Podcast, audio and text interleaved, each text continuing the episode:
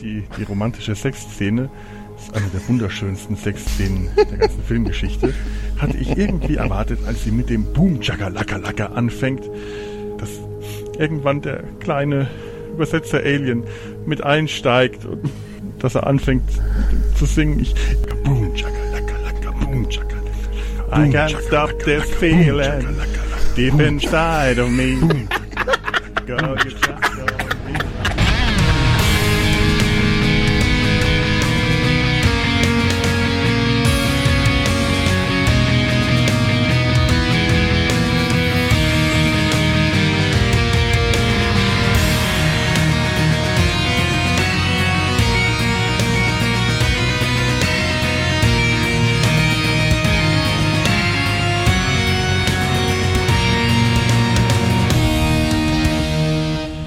Hallo und herzlich willkommen zu einer weiteren Ausgabe von Der Graue Rat, der Deutsche Babylon 5 Podcast. Heute mit einem rein rheinischen Reigen. In Köln sitzt nämlich der Mann, der uns törichterweise, möchte ich fast sagen, Balkon und Wohnung für das große Graurat Sommerfest zur Verfügung gestellt haben. Wir begrüßen in der Domstadt Köln den lieben Tim. Hallo. Hallo, lieber Sascha. Ja, es wird wahrscheinlich eine rauschende Party. Die wird schon vorbei sein, wenn dieser Cast hier auf Sendung geht. Ich bin mal gespannt, wie es uns nächste Woche so geht. Ähm, aber es ist schön, mal das Gefühl zu haben, dass du nicht äh, ganz so weit im Osten diesmal sitzt, sondern wahrscheinlich noch weiter westlich als ich. Ein kleines Stückchen. Ich sitze in der Eifel, kurz vor der belgischen Grenze. Und habe ein belgisches, nee, doch kein belgisches Bier hier stehen, aber ähm, ein Thüringer Bier hier stehen. Jetzt enttäuschst du mich aber. ja, ja, ja, ja.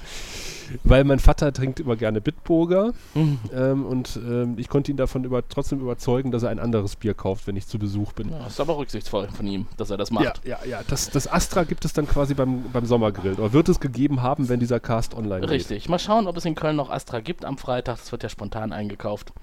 Aber Ach so. das wäre ja ziemlich äh, furchtbar, wenn der Graue Rat zum Graue Rat Grillen kein Astra hätte. Ja. Ob das tatsächlich der Fall war, das hörte dann, wir werden äh, natürlich nicht nur viel Bier mitnehmen, sondern auch viele Mikrofone und uns auf die ein oder andere Wart, äh, Art vom, vom äh, Graurat Sommergrillen äh, melden. Aber hoffentlich nicht live. Also ich glaube nicht, dass unsere Hörer interessiert, wie wir hier langsam abnippeln. Nee, nee, das hatten wir im letzten Sie reden-Cast, wo Sebastian immer besoffener wurde. Ah.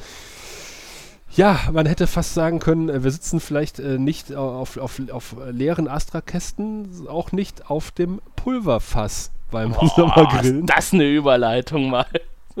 Yes! Ach, so heißt nämlich die Folge, die wir heute besprechen wollen, auf Deutsch, auf Englisch, Acts, äh, Acts of Sacrifice. Ähm, geschrieben hat JMS, Regie führte der gute Jim Johnston in den USA, ist aus, ausgestrahlt am 22.05.1995 und äh, am 4.12.1997 in Deutschland. Und Tim hat vielleicht die D5 und P5-Wertung. Oh ja, die habe ich. Die D5-Wertung ist diesmal 7,43 und die P5-Wertung 7,97. Da war sich also Amerika und Deutschland relativ ähnlich sicher über diese Folge. Ja, es geht mal nicht um Waffen oder sonstige Sachen äh, und Religionen, da sind sich Deutschland und äh, Amerika tatsächlich ein bisschen einig. Mhm. Ähm, ja, ich würde mal den Inhalt zusammenfassen. Du hast ja letztes Mal gemacht. Ich versuche mal mein Bestes. Als ich die Folge gesehen habe, ist es schon wieder mindestens zwei Wochen her. Aber äh, wir versuchen äh, mit Hilfe von Screenshots die, die Handlung einigermaßen zusammenzukratzen. Äh, GK macht nämlich einen Videoabend ähm, äh, zusammen mit dem Führungsstab der Station und äh, zeigt äh, ein Best-of des Nahen Centauri-Krieges. Ähm, sehr zum Missfallen der anwesenden Erst er Erdallianz-Offiziere, weil ähm, die Centauri da m, Transporter angreifen, die eigentlich ähm, äh, Frauen, Kinder und äh, kleine Babynarren in, in, den, in den Hälsen abtransportieren. Danke, Felo, übrigens für das Bild. Hervorragend. Geil. Auf jeden Fall, genau. Also ähm, äh, die Centauri machen Dinge im Krieg, die nicht so schön sind. Da ist die Erde nicht so von begeistert, aber trotzdem will sie sich nicht so richtig positionieren. Sheridan versucht da irgendwie zwar mit der Erdzentrale zu reden, aber die sagt, nee, da mischen wir uns mal lieber nicht ein in den Krieg. Und auch die Len ist einigermaßen schockiert ob der Bilder, aber sagt auch, naja, äh, kann man jetzt irgendwie nicht viel dran machen. Wir sind aber ähm, alle entsprechend entsetzt. Ähm, GK ist also entsprechend verzweifelt, weil es sieht so aus, als würden die Narren diesen Krieg, den sie ja dann den Centauri erklärt haben, nachdem sie angegriffen wurden, äh, tatsächlich verlieren. Also sind auf jeden Fall auf der Verliererseite. Und auch innerhalb der Narrenresidenz auf der Station äh, ist GK ein bisschen auf verlorenem Posten, denn die Narren versuchen ihn ein bisschen als Führer abzusetzen und äh, wollen ähm, auch gegen die Centauri auf der Station vorgehen. Und Shikar will lieber einen etwas ruhigeren Kurs fahren, weil er sich natürlich äh, Unterstützung erhofft durch diese äh, aggressionsfreie Haltung von der Erde und von den Minbari. Die bekommt er auch dann am Ende, aber nicht, wie er sich das tatsächlich erhofft hat, in militärischer Form, sondern äh, die, Min die Len und äh, Sheridan haben ein paar Strippen gezogen und haben gesagt, naja, wir können ein paar Narren in Sicherheit bringen, aber das ist alles, was wir machen können. Daraufhin bricht äh, Jikar ähm, in einem Stationsflur unter Lachen und Weinen gleichzeitig mit einem kleinen Nervenzusammenbruch zusammen. Und ähm, Londo dagegen, der äh, sonst sich in allgemeiner Beliebtheit, er kriegt quasi so viel Besuch wie schon lange nicht mehr, Schleimscheißer ohne Ende, alle wollen was von ihm und äh, er will eigentlich nur eins, nämlich einen richtigen Freund und äh, versucht mit Garibaldi einen trinken zu gehen, äh, was allerdings aufgrund der angespannten Situation nicht so ganz funktioniert. Aber im zweiten Versuch sitzen sie dann in der Bar und zumindest für einen kurzen Augenblick haben sie sich äh, wieder als Freunde gefunden. Und damit endet diese Episode. Ja, aber da gibt es auch noch einen Handlungsstrang mit Ivanova. Ach, um Gottes Ach, den verdränge ich ja immer. Ja, ja. ja vielleicht sollte man ihn noch besser verdrängen, aber er hat ja schon was Urkomisches. Mm, naja, mm, was Urpeinliches. ähm, also, eine, eine De Delegation der Illuminati kommt auf die Station und ähm, ja, das, die sind äh, ja, die Erde erhofft sich so einiges von einer strategischen Allianz mit ihnen. Die sind allerdings äh, leicht überheblich, also leicht. Ganz leicht, unwesentlich. ja, nur unwesentlich. Ähm, Ivanova kann aber schließlich die Leute davon überzeugen, dass die Erde es würdig ist, eine Allianz mit diesem Volk einzugehen. Allerdings hat der Botschafter eine äh, Bedingung, und zwar äh, ist es Tradition, äh, dass Verträge mit Sex besiegelt werden. Und Ivanova veranstaltet dann in der wohl peinlichsten Szene von Babylon 5 einen Sextanz und der Vertrag ist äh, besiegelt. Oh ja, wunderbar. Da hat sie sich doch persönlich so richtig ins Zeug geworfen. Um, um aber das Ergebnis zu erzielen, was ihr lieb war. Und äh, um das vorwegzugreifen, ähm, das ist tatsächlich das, was äh, ich am ehesten mit dieser Folge verbinde, weil es auch in allen Vorschaubildern erscheint, diesen äußerst peinlichen Sextanz von Ivanova. wo ich mich jedes Mal im Grund und Boden fremdschäme, ja, ich mir das angucken Ja, es ist schon, aber man muss sich dann immer überlegen, es hat ja einen Sinn. Sie tut das ja, um äh, drumherum zu kommen. Und es hat schon seine Berechtigung. Ja, Details genau, dazu später. Richtig. Wir sind, wir sind ja noch am Anfang. Details aus Ivanovas Sexleben werden später ausgerollt. Es geht nicht um Talia Winters. Ach ja, vorne, äh, es wird aber penetriert, nämlich die Außenhaut eines äh, Schlachtschiffes. Mhm. Wir beginnen nämlich mit einem Kampf äh, zwischen Centauri und Narren und ein Narrenschiff äh, will in den Hyperraum abdriften, aber äh, stellt dann fest, naja, hier ist ein Konvoi, der angegriffen wird mit Frauen und Kindern und Babynarren, mit Babyschwertern und äh, und so weiter und so fort. Es ist ja sehr heroisch. Es ist heroisch. Die wollen ja eigentlich äh, fliehen und äh, werden angegriffen, während sie das tun. Es ist ja ein unbewaffnetes Schiff, kein Kriegsschiff und äh, dann schiebt sich der, das Kriegsschiff dazwischen, um das, das Fluchtschiff zu schützen. Da habe ich mir aufgeschrieben, dem Captain des Narrenschiffes scheint irgendwie der, das Konzept von dreidimensionalen Raum nicht ganz klar zu sein. das stimmt. Er schiebt sich nur auf einer Ebene dazwischen. Also er hätte jetzt Pech haben können und sie kommen von allen anderen Richtungen. Ja, oder sie hätten einfach um ihn herumfliegen können. Ja, ja eben. Also ein, ein, ein winziges Stück nach oben oder unten. Mhm. Aber die Weltraumschlacht fand ich äh, erstmal eigentlich relativ attraktiv. Ja, auf jeden also, Fall. Äh, schon, schon als die Folge begonnen hat, habe ich mir direkt aufgeschrieben, ach, endlich wieder eine coole Weltraumschlacht bei Babylon 5. Ja, das ist meine auch neben der peinlichen Sexszene mein erstes Stichwort, nämlich die Raumschlacht mit drei Ausrufezeichen. Ja, genau. Und auch ein sehr schöner Übergang zu GK, der dann im Konferenzraum steht und äh, quasi die Dia-Show macht. Mhm. Da habe ich mich nur gefragt, wenn alle Narren vernichtet wurden, wer hat die Aufnahmen gemacht? Ja, das war bestimmt Spionage von äh, Centauri-Schiffen irgendwo weggeklaut. Das hat mich so ein bisschen an diese Videokonferenz bei Star Trek, der Film, erinnert. Wo ja quasi auch Kirk die ganze Mannschaft da im Linksraum zusammentrommelt. Mhm. Und diese Aufnahmen von Vija gezeigt werden und man sich auch fragt, wer hat die denn bitte gemacht? Sonden, egal. Sonden.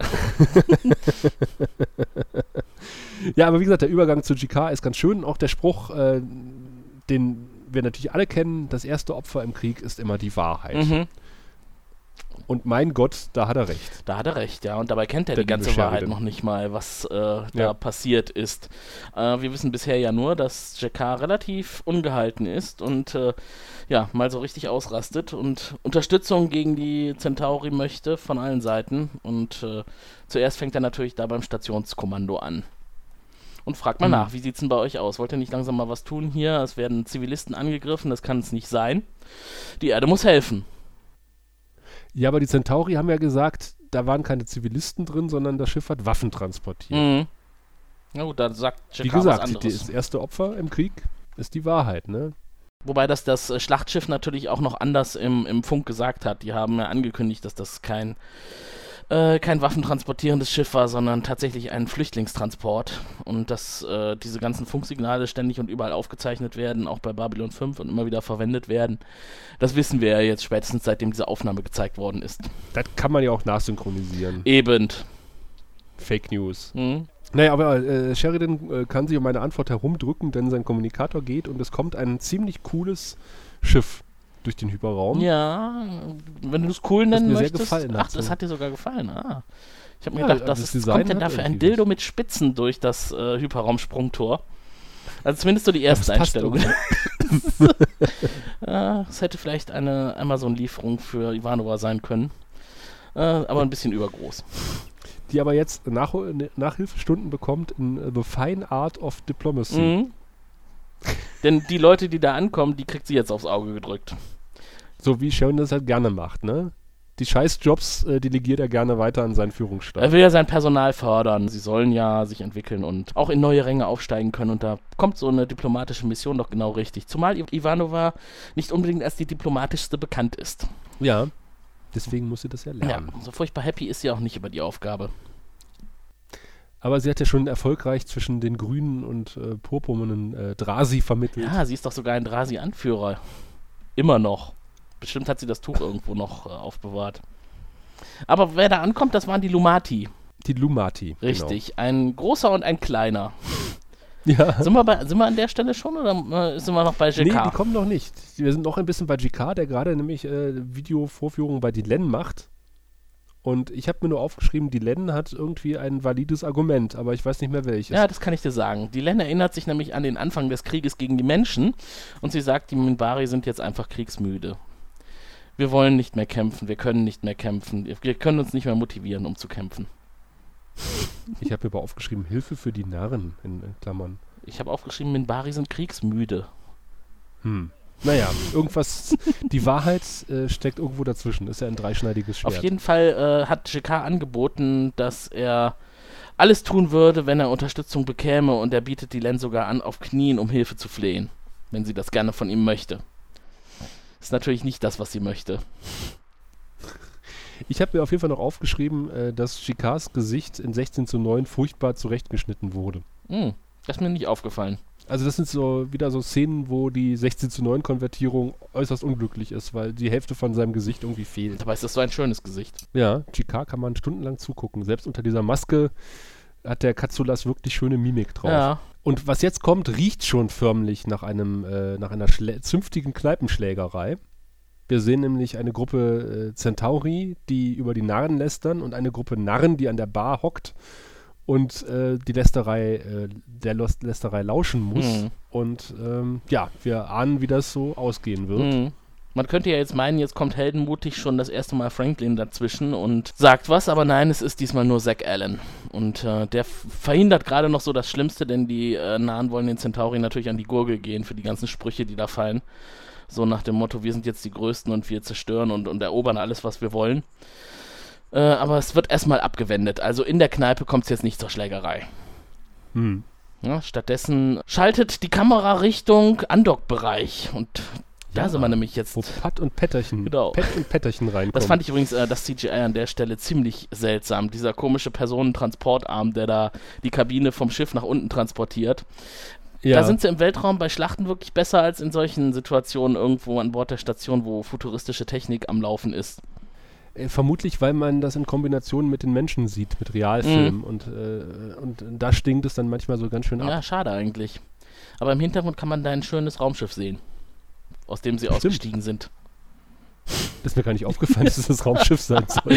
Ja, du hast auch wieder an andere Dinge gedacht. Ist auch naheliegend. Ja? Schaut euch die Folge mal an und äh, schreibt uns doch mal in die Kommentare, was ihr denkt, was das sein könnte. Ich finde äh, das, das Design von den beiden irgendwie ganz nett. Mhm. Sieht ein bisschen nach Star Trek aus, aber das ganze Konzept wirkt irgendwie, riecht irgendwie nach Star Trek. Mhm. Äh, da gab es ja auch diese Folge in der ersten Staffel TNG, wo der stumme Vermittler irgendwie ein Chor von Interpretern hatten, hatte, die für ihn gesprochen haben und so ähnlich ist das hier auch. Ja, nur die armen Interpreter sind alle zu Tode gekommen. Ja, genau. nur ist der quasi ähm, einfach nur zu eitel, um mit, äh, schn mit äh, schnöden Menschen zu reden und äh, lässt das seinen Dolmetscher machen. Richtig, er würde ja sein Geli Gesicht verlieren, wenn er einfach so mit Fremden reden würde. Ist irgendwie ein nettes Konzept. Mhm. Hat mir gefallen. Ich möchte diesen Podcast auch von jemandem sprechen lassen, damit ich mein Gesicht nicht verliere. Sascha, sag mal was. Nein, okay. Das war's für heute. Bis zum nächsten Mal, wenn es wieder heißt.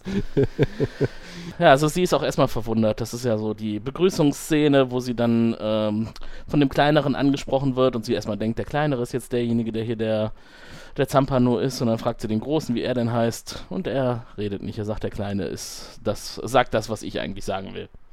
Ja, wir als äh, versierte Science-Fiction-Zuschauer äh, haben das natürlich schon relativ schnell gerafft, Mhm. wie das funktioniert. Äh, Ivanova braucht da ein bisschen länger für. Aber na gut. Ist halt so. Da sind die Fronten auf jeden Fall erstmal geklärt. Man schreitet aus dem Undock-Bereich hinweg und äh, wir wechseln zu Londo. Ja, der Besuch hat Hat er Besuch? Wieder mal. Ja, wer ist denn bei ihm? ein Händler, der ihm äh, Jiquanet-Pflanzen verspricht. Rauschmittel. Ja, äh, für äh, ein paar Gefälligkeiten. Hm. Und ist dir aufgefallen, dass, dass Londo andere Sachen trägt? Er hat doch diese, diese klassische Uniform mit dem Riesenorden und den, den beiden äh, Revers links und rechts mit silbernen Metallbeschlägen. Nö, also ist doch die übliche Uniform. Nee, nee, nee, nee. Also in, äh, bis, bis vor kurzem hat er noch das lila Gewand getragen. Ah, Was in den letzten Folgen schon etwas dunkler geworden ist und jetzt trägt er das klassische schwarze Ornat, was er äh, quasi den Rest der Serie ich wollte ohne es einmal zu waschen tragen wird. ich wollte schon sagen, mir kommt das hier nämlich sehr bekannt vor. Dann, war das, dann kannte ich das eher vom Ende der Serie. es ist 20 Jahre her, dass ich das das erste Mal gesehen habe. Ja. Auf jeden Fall äh, scheint es für Londo jetzt nicht so zu sein, dass man ihn nur anhimmelt und nur bewundert und ihm Respekt entgegenbringt. Nein, man erwartet auch Dinge von ihm. In seiner Position äh, soll er sich bitte mal einsetzen für so arme Händler wie diesen Jack Van Ed Schmuggler, na gut, Schmuggler, Händler. Ähm, Er soll sich mal verwenden für ihn. Und äh, Londo ist relativ genervt davon. Er möchte es eigentlich nicht, aber er verspricht es dann doch, weil dann wird er ihn dadurch schneller wieder los. Und er fühlt sich, äh, Zitat, wie ein Wunschbrunnen auf Beinen. Und Wirr notiert das so. Wirr ist absolut cool in Ja. Szene. Wir haben ja schon öfter gesagt, jede Folge gewinnt, wenn äh, wir und Londo auftauchen und äh, das rockt. Ja. Also das ist echt schön. Definitiv. An der Stelle vielleicht auch mal äh, traurigerweise, ich weiß nicht, ob es alle schon mitbekommen haben, der Darsteller von Wirr ist verstorben. Ja. Kürzlich. Leider. Was bedauerlich ist, wir hatten ja die Hoffnung, dass wir ihn vielleicht doch mal irgendwann noch in die Show bringen können. Hm. Auch das ist jetzt. Hätte er wahrscheinlich auch gemacht, wie, wie, Ja. also wie ich ihn einschätze. Ja, man hört ne? ja immer so coole Sachen von ihm, dass er auch podcastet. Ne? Ja. Und äh, du hattest ihn noch mal getroffen, ne? Ja, ja, ist schon eine Weile her. Ist 20 Jahre her, mit, mit bestimmt. Oh, das war dann genau zu Hochzeiten von Babylon 5. Mhm, genau, war auf einer Convention in Köln. Ach, übrigens. ja, siehst du, lauter nette Mhm, Leute mhm. trifft man hier in Köln. Ja. Dass wir uns damals nicht getroffen haben. Erstaunlich, wir sind bestimmt aneinander vorbeigelaufen. Ich wollte gerade fragen, wie alt du 97 warst, aber das ist ja schon irgendwie klar. ja, rechnen es mal zurück. Tim ist schon immer hier gewesen. Ja. Jetzt spoilerst du. Ja, ja. Auf jeden Fall, ähm, ein anderer Centauri ähm, kriegt auch Kopfschmerzen oder Rückenschmerzen. Mhm, denn die äh, Geschichte aus dem Pub hat sich jetzt verlagert in die Flure. Und da treffen Nan und Centauri aufeinander. Zack ist wieder da, aber zu spät. Mhm. Ein Nahen stirbt. Ein namenloser Nahen zu diesem Zeitpunkt noch. Aber ich habe gehört, du bist doch so versiert, was äh, Ist Gastdarsteller nicht, angeht. ist das nicht ein, ein ist das nicht ein Centauri, der stirbt? Nee, Quatsch, ein Narren Äh, ich glaube, zu dem Genau, der Zeitpunkt Centauri stirbt der später. Ja, genau. Das habe ich auch kurz nachdenken müssen, aber es war tatsächlich erst, erst ja, der ja, Nahen. ja, ja. Weil das sorgt ja erstmal dafür, dass die alle so abgehen und äh, mit JK Kontakt aufnehmen und sagen, hier, es geht ja so nicht. Tja, wenn ich das wüsste, ob das nun Christopher Daga, äh, Paul Ensley oder David Sarge war. Nee, Da- David Sarge ist der Centauri-Händler. Hm. Das heißt, wir erfahren nichts über den gestorbenen Nahen. Das war Vermutlich bedauerlich. Naja. Außer es ist Christopher Daga. Kann ich dir sagen, dass der viele Filme mit Jim Carrey gemacht hat und äh, Yusek in Voyager gespielt hat. Ah, ja, siehst du? Ich habe mir ja sagen, Wie wir schon im Vogelplänkel gesagt haben, äh, 90% aller Gastdarsteller heute haben schon mal einen Auftritt in Voyager gehabt. das spricht für Qualität. Ja. Aus Janeways Schule hervorgegangen. Von Janeway lernen heißt siegen. Ja, ungefähr so. Fliegen lernen, fliegen lernen. Ja. Auf jeden Fall, jetzt gibt es gleich eine Testosteronvergiftung ähm, äh, zwischen äh, GK und Sheridan, die sich so ein bisschen anfauchen in seinem Büro. Denn JK ist ja richtig geladen und äh, wo kann man das am besten loswerden? Jetzt äh, erstmal zu Sheridan marschieren und da so richtig Unmut kundtun und das am besten noch als Gelegenheit dafür nutzen, dass die Erde jetzt wirklich mal eingreifen muss und gegen die üblen Centauri vorgehen muss. Denn es ist ja jetzt sogar schon so weit, dass Nahen auf der Station sich nicht mehr sicher fühlen können. Aber Sheridan äh, spricht ein Machtwort und staucht ihn ordentlich zusammen. da hat er sich mit dem Falschen angelegt. Wir wissen schon, äh, Sheridan droht man nicht. Mhm, genau. Und wenn man das tut, dann gibt es krasse Antworten, so nach dem Motto, wenn jetzt nicht sofort Ruhe hier ist, kann ich auch alle Nahen von der Station entfernen lassen. Wenn es Mhm. das ist, was sie wollen. Außer einen, der noch in der Krankenstation liegt, unter den fähigen Händen von äh, Frank. Oh ja, von Franklin und seinem Riesenteam. Das, äh, Ja, Franklin führt sein Team über die Krankenstation. Mhm. So ein, äh, ein, ein bisschen oberlehrerhaft, möchte ich sagen. das hat sowas von Schwarzwaldklinik und Professor Brinkmann kommt mit seiner ganzen Entourage morgens durch die Räume und schaut sich so an, was am Vortag operiert wurde und äh, erklärt seinen Leuten, äh, was es jetzt so auf sich hat und wie sch schwierig und kompliziert das war. Das scheinen ja irgendwie so Medizinstudenten oder Nachwuchsärzte zu sein, die er da irgendwie einweist. Vielleicht möchte er die auf der untersten Ebene in seinem illegalen Krankenhaus beschäftigen. Und die sollen in der echten Krankenstation erstmal ein bisschen was lernen. ja, dazu habe ich mir notiert, Franklin führt eine Gruppe durch das MedLab, er hört sich selber gerne sprechen. ja, ich habe auch geschrieben, warte, was habe ich denn geschrieben? Äh, Franklin führt Medizinstudenten rum und ist Smartass. Das hat, also er hat einen ähnlichen Eindruck auf uns gemacht. ja, aber jetzt äh, sind natürlich auch unsere beiden Diplomaten da, gucken sich das Ganze an und sind etwas irritiert, dass, äh, dass da auch Außerirdische von den Menschen behandelt werden. Mhm. Ähm, auch minderwertige Arten sozusagen. Äh, das wird es bei denen zu Hause nicht geben. Weil das ist ja minderwertiges Leben. Und das sind so Worte, mit denen man Franklin richtig schön triggern kann. Und ähm, er packt jetzt die Moralkeule aus. Mhm. Es gibt ja eigentlich keine minderwertigen Völker, das ist zumindest seine Meinung. Und äh, er hält jeden am Leben, denn das ist seine Pflicht und Verantwortung. Und äh, das verstehen die Lumati nicht und halten das für eine Schwäche der Menschen. Und da habe ich mir aufgeschrieben, Franklin zeigt doch, äh, wenn die Kamera wegschwenkt, garantiert den Stinkefinger, nachdem die raus sind. Wahrscheinlich. Ja, aber er hätte ja eigentlich Ivanova noch ein bisschen unterstützen können und mal sich vielleicht anbieten können, äh, sich der Gruppe anzuschließen bei der Besichtigung der Station. Dann hätte er mal was getan, wo er seine repräsentativen Fähigkeiten hätte einsetzen können. Nein, äh, er muss ja den, den Narren behandeln. Ja, da ist ja seine Entourage noch da. Apropos Entourage, Londo hat auch ganz schön Entourage. Ja? Ähm, oder auch nicht, oder? Naja, er ist da in der Kneipe und äh, ist da von vielen Leuten umgeben. Aber alles nicht seine Freunde. Richtig. Sein einziger Freund, das ist Garibaldi, und er möchte ihn jetzt einfach zu einem Drink einladen. Und außerdem, und das ist äh, eigentlich eine ganz coole Kiste gewesen, Londo zahlt ihm seine Schulden zurück. Denn er hatte im Laufe der letzten Jahre bei Garibaldi immer wieder mal Geld geliehen oder, oder Spielschulden gehabt. Und jetzt nutzt er die Gelegenheit und zahlt alles auf einen Schlag zurück. Das ist auch eine öffentliche Bar, ähm, ist ein guter Ort, um dem amtierenden, also dem amtierenden und dem, also dem regulären Sicherheitschef einen großen Beutel mit Münzen in die Hand Ja, zu drücken, es oder? ist total plakativ und wirklich bescheuert. Vor allem dann auch wirklich tatsächlich so ein Beutel, wie man sich den aus Donald Duck Heftchen vorstellt, ne? so ein Geldbeutel. Fehlen noch die Dollarzeichen drauf. Die Taler. Ja. Credits.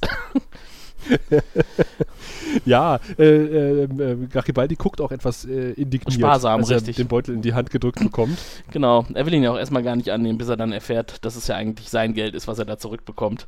Ja, aber das riecht natürlich erstmal massiv nach Schmiergeld. Es ist ja auch nicht sehr entfernt, das zu denken, wenn sowas von Londo kommt. Ja, ja, Mhm. klar. Also wie gesagt, auch dann mitten, also in der Bar dann irgendwie so einen Beutel, einen Sack mit Geld in die Hand gedrückt zu bekommen. Da würde ich auch so gucken. Ja, genau. Und zumindest sofort die Grenze ziehen. Da ist, dazu ist er ja dann doch zu sehr korrekter Cop, ne? Äh, sie kriegen natürlich Ja, ja. eine Quittung dafür. Ich will keine Quittung von Ihnen. Ich will, dass sie mit mir einen trinken. Sie sind mein guter Freund Garibaldi. ist eigentlich auch komisch, ne? Man hatte in der Vergangenheit gar nicht so das Gefühl, dass die beiden so dicke Freunde sind. Also ich glaube, von Garibaldi geht das eh nicht aus. Er respektiert Londo irgendwo auf so eine schon auch kumpelhafte Art und Weise, aber für Londo ist das wichtiger als für Garibaldi. Naja, ganz am Anfang äh, war das schon so ein bisschen freundschaftliches Verhältnis zwischen den beiden. Also das kann man äh, durchaus sagen.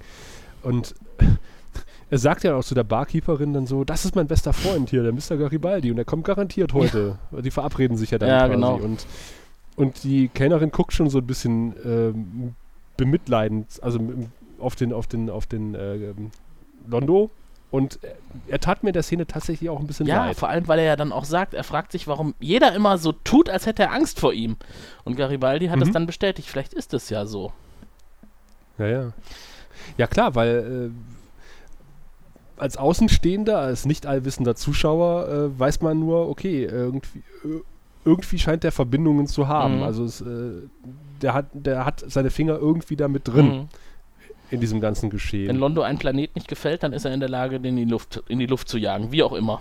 Ja, ja, genau. Ja.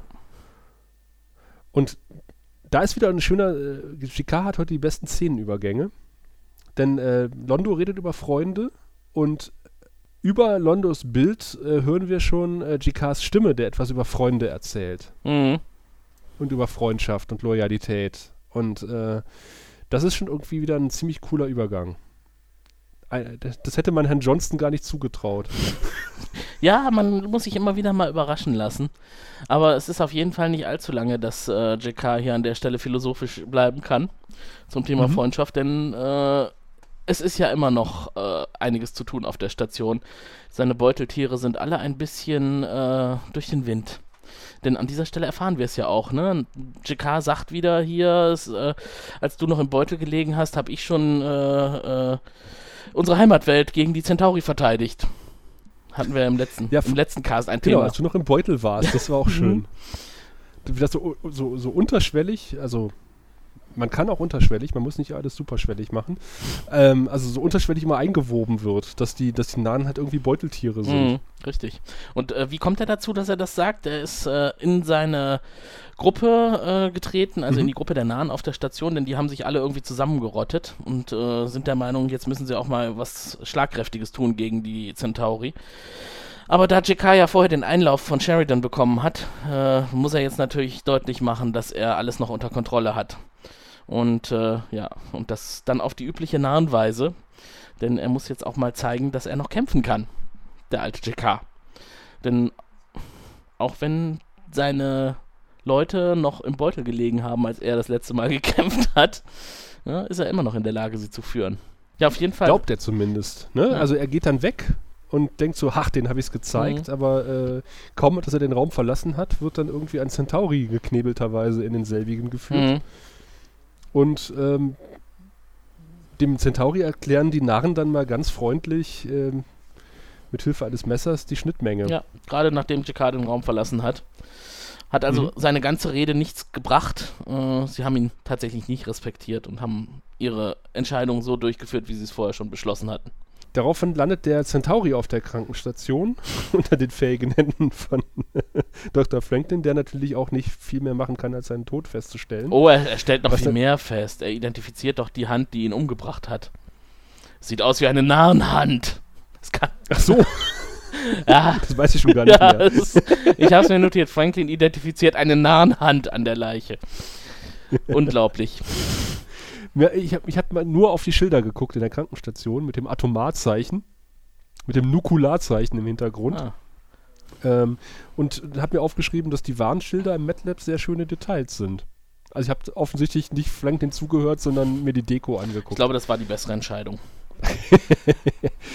Aber äh, Garibaldi und äh, Sheridan sind natürlich irgendwie jetzt etwas aufgebracht, äh, ne, wie Londo wohl reagieren wird, Mhm. Wenn er davon Ja, erfährt. Sheridan sagt zu Garibaldi, die Station ist ein Pulverfass und da findet sich dann die, der Bezug zum Titel dieser Episode wieder. Äh, alles ist sehr explosiv und wenn jetzt hier an der falschen Stelle rumgezündelt wird, dann geht alles in die Luft. Und Garibaldi ist ja sehr prädestiniert dafür, alles in die Luft zu jagen. Garibaldi hat vor allen Dingen den Termin mit Londo vergessen. Er hat ihm ja versprochen, bis zum Feierabend mal bei ihm vorbeizugucken. Ach, ich glaube, das war ein Lippen Lippenbekenntnis, oder? Ich glaube, der wollte nicht wirklich. Aber Londo hat das ernst genommen und sitzt immer noch alleine mit einer Putzmaschine in der Bar. ja, der Arme. Und damit ist nicht die Barhilfe gemeint, sondern da fährt tatsächlich eine Putzmaschine rum. Das ist geil. Das hat mir total gefallen. Ja, habe ich, äh, hab ich mir auch gedacht. War Mhm. das nicht so ein schwebendes Ding, so, so eine Art Staubsauger, der den Boden nicht berührt? Ja, ja, Mhm. sowas in der Art. Ja. Nee, das, genau, und dann, äh, da, da war auch noch ein Putzmann dran quasi. Genau. Das sieht so ein bisschen aus wie ähm, Metallsuchgerät. Genau, oder wie, äh, ich habe kürzlich mal so eine Seite mit Film-Bloopers gesehen, was also schiefgegangen ist bei der Produktion großer Hollywood-Filme. Und da ist Aha. eine Szene, lass mich nicht lügen, wo war das? Bei James Bond? Ich glaube, bei einem der letzten James Bonds, äh, in einer Hafensituation, wo ein Straßenkehrer an einer Stelle die Straße fegt. Was er aber tut mit seinem Besen, er holt immer groß aus und fegt, aber er fegt die Straße nicht, sondern geht immer über den Boden hinweg. Also so in 10 Zentimetern Höhe. Und das ist tatsächlich so in den Film reingekommen. Weißt du auch warum? Äh, wegen des Sounddesigns. Ach. So ein Besen macht Geräusche. Mhm. Und da hat der Regisseur wahrscheinlich gesagt, äh, Straßenkehrer, du bist zu laut. Tu mal so, als würdest du die Straße kehren. Und hat dabei versäumt zu sagen, es sollte nicht ungefähr 10 bis 15 Zentimeter über dem Boden sein. Naja, ungelogen, ähm, ich habe ja mal äh, Praktikum gemacht bei einer Spezialeffektfirma. Und äh, habe einen tatsächlich auch einen Auftritt gehabt in den Motorradcops. Mhm, cool. ähm, war dann in, wahrscheinlich sogar in Köln, bei einem Dreh dabei ähm, und als Feuerwehrmann, passenderweise. Mhm. Was ja daran liegt, dass ich Feuerwehrmann Was du nicht alles bist, Ähm. ist unglaublich. Ja, ich mache nicht nur 15 Podcasts, ich bin auch noch Feuerwehrmann. Genau. Und rette die Welt. Ja, nebenbei. und ich habe eine Ausbildung zum Spezialeffekte-Techniker. Na, und dann, dann mussten wir halt Schläuche ausrollen. Und dann haben wir auch gesagt bekommen, das ist zu laut. Dann sage ich, wie sollen wir denn die Schläuche ausrollen? Wenn, das können wir nicht leise machen. Schläuche rollen nun mal laut. So. Naja, das tut nur so, als würde der Schläuche ausrollen. Und wahrscheinlich ist es genauso passiert mit diesem Und Besen. das kann wirklich gut sein, dass das der Grund war. Und vielleicht, ja, das wird der Grund gewesen und sein. vielleicht sollte auch dieses Reinigungsgerät auf Babylon 5 eigentlich schon über den Boden gezogen werden. Aber es hätte zu viel Krach gemacht. Das hätte mich immer so. so, so, ein ganz, so, so ein ganz furchtbares. Kunststoff auf Linoleum. Ja, so ungefähr. Guter Übergang. Perfekt. Auf jeden Fall sind wir jetzt in die Ivanovas Quartier. Also, nee, wir müssen ja noch sagen, Londo sitzt quasi da alleine, Garibaldi ist nicht gekommen und ähm, Und die. er wird wieder bemitleidet von, von der Barhilfe. Richtig. Es sieht so aus, als hätten sie auf jemanden gewartet. Ist das richtig? Ja, ich habe auf jemanden gewartet. Er ist nicht gekommen. Ist das nicht traurig? Total. Also die Szene ist echt, ja. Ja, dadurch, dass wir Londo in den letzten Folgen so gut kennengelernt haben und so viel auch von Mhm. seinem Background erfahren haben, ist es schon einfacher geworden, auch Mitleid mit ihm zu haben. Also in solchen Hätte da die Situationen. Len gesessen, wäre es mir egal gewesen. Aber bei Londo. Ja, ist halt, äh, man fühlt mit ihm. Er hat ja eh schon so ein beschissenes Leben und das wird auch nicht besser. Naja, also äh, Ivanova wird jetzt in ihrem Quartier abgeholt vom äh, verrückten Duo, Mhm. das äh, noch ein paar Schlaumeier-Sprüche ablässt und versucht, ihre Unterwäsche zu klauen. Ja, das ist cool. der, der Große von beiden, ne? Der, der nicht mit ihr sprechen will. Er will nicht mit ihr sprechen, aber er will schon mal ihre, ihre Unterwäsche ein bisschen durchsuchen. Ob da vielleicht irgendwas drin ist, was ihn interessieren könnte. Aber cooler Move, oder? Der schickt den Ja. Kleinen vor, der Ivanova so ein bisschen ablenkt, in der Gespräch verwickelt und er schleicht zu Ivanovas Bett und befummelt erstmal ihren Das Schlafanzug. ist eine Masche. Das machen die bestimmt auch auf dem Sockerlo in den Supermärkten. der eine lenkt den Verkäufer ab und der andere haut sich die Taschen voll.